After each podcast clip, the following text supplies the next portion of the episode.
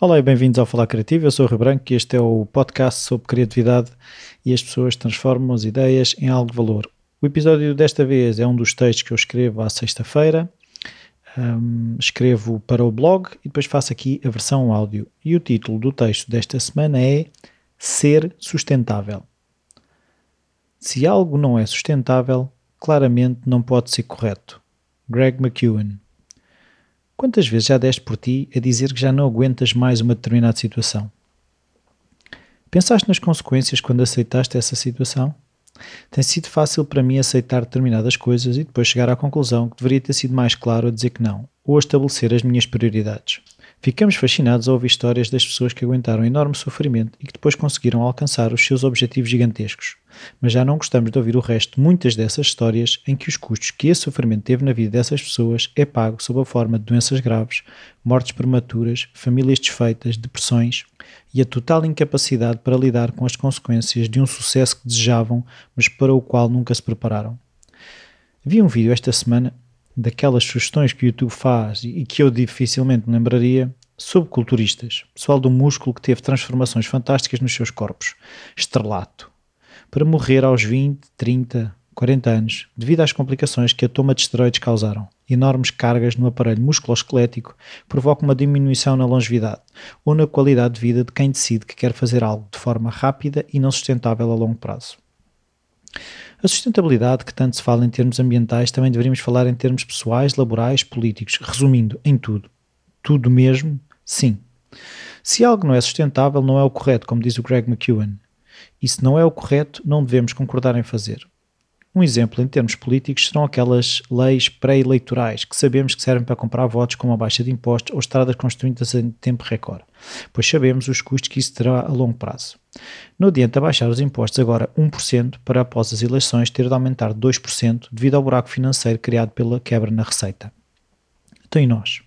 Nós roubamos ao sono, ao tempo em família, ao tempo a fazer exercício, ao tempo a ler, ao tempo para estar com os amigos, para estudar, porque vamos dizendo que é só uma fase que aguentamos, que outras pessoas já o fizeram e correu bem. Teremos realmente a noção dos custos que determinados sims que dizemos na nossa vida têm na sustentabilidade da nossa saúde, conhecimento e relações pessoais? Se eu, como atleta de alta competição, fizer 10 competições por semana, por quanto tempo o conseguirei manter? Se eu, como gestor, só estiver a apagar fogos na empresa, a controlar tudo, não recuperar e aprender novas matérias, quanto tempo aguentarei fisicamente ou em termos de relevância? Se eu, como criativo, não criar tempo para explorar novas áreas, técnicas, temas, quanto tempo terei até ser de pouco valor ou mesmo obsoleto? Já referi noutros textos a importância do vazio, do espaço para que surjam novas ideias, novas ligações, mas não entendo que esse espaço é um vazio absoluto. Esse espaço é o local onde recuperamos, onde arranjamos a energia para ir mais longe, não necessariamente mais depressa. A sustentabilidade é um fator que traz obrigatoriamente clareza à nossa vida se eu tivesse de viver com isto durante um longo período de tempo, estaria eu disposto a isso? Se a resposta é muitas vezes não, por que razão aceitamos coisas insustentáveis? Porque achamos que vamos arranjar maneira que, se dissermos que não, estamos a deixar escapar uma oportunidade e que os outros vão considerar que somos ingratos ou presunçosos. A lista de explicações não tem fim, mas o que importa é a sustentabilidade. Pode acontecer olharmos para algo e ver que não é sustentável, mas ao mesmo tempo queremos avançar. O exercício deverá ser como é que torno sustentável não é de que forma consigo exprimir mais de mim ou das pessoas à minha volta. Temos a soberba de achar que temos o controle sobre os imprevisíveis e nunca deixamos folga no sistema, e ao primeiro esticão, o sistema rebenta. Vivemos com a ilusão de uma reforma que vai trazer a calma e a paz. Vivemos na ilusão de quando os filhos estiverem criados é que vamos ter tempo para alimentar o nosso lado criativo. Quando for promovido é que vou ter tempo e dinheiro para fazer exercício. E vamos adiante, espremendo a nossa energia até ao limite do sustentável. Mas como seres resilientes que somos, vamos aguentando durante muito tempo, até ao ponto de não retorno. Uma doença grave que nos mostra claramente que o caminho do insustentável é doloroso e por vezes trágico. Por que razão dizemos que sim, quando claramente sabemos que devemos dizer que não? por medo, por medo do que podem achar de nós e medo de que se não aceitarmos aquela oportunidade não haverão outras. As oportunidades são como os autocarros, vem sempre outro. Richard Branson. Este senhor sabe do que fala. Já começou muita coisa, já falhou muita, mas, por exemplo, dá prioridade ao exercício físico, a diversão e o tempo em família. Pode um destroço humano ser inspirador, criativo, feliz? Não, Claro que não. Por essa razão, a preocupação deve ser a sustentabilidade em todas as áreas da nossa vida.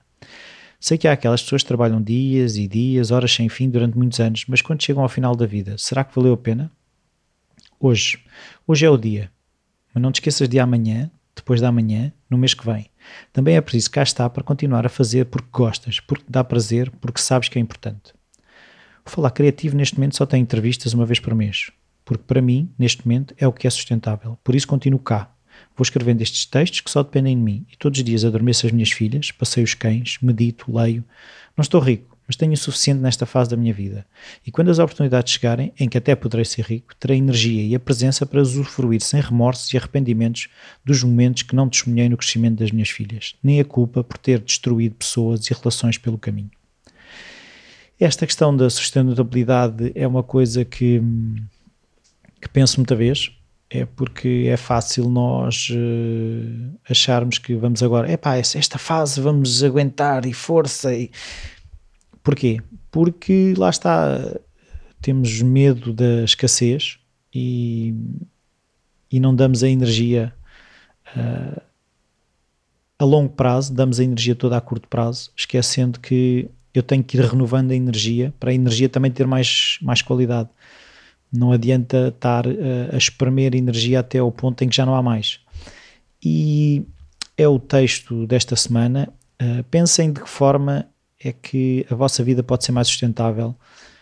Sobretudo, pensem o que é que terão que largar, porque a sustentabilidade tem a ver com, sobretudo, com não haver sobrecarga e nós sobrecarregamos as nossas vidas com muita coisa e é preciso, como eu digo no texto, criar, dar folga ao sistema, senão ao primeiro esticão rebenta e agora é a fase de pá, deem as avaliações e as críticas no iTunes, ajuda muito o podcast. Outra coisa, Patreon, deem também o vosso apoio no Patreon, um, é uma ajuda para pagar o hosting do, do podcast.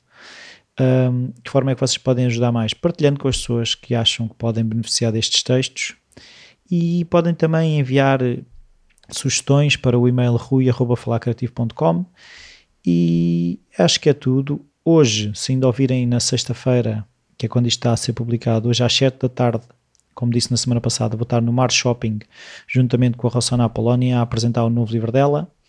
Quem quiser apareça, será muito bem-vindo. E então, até para a semana.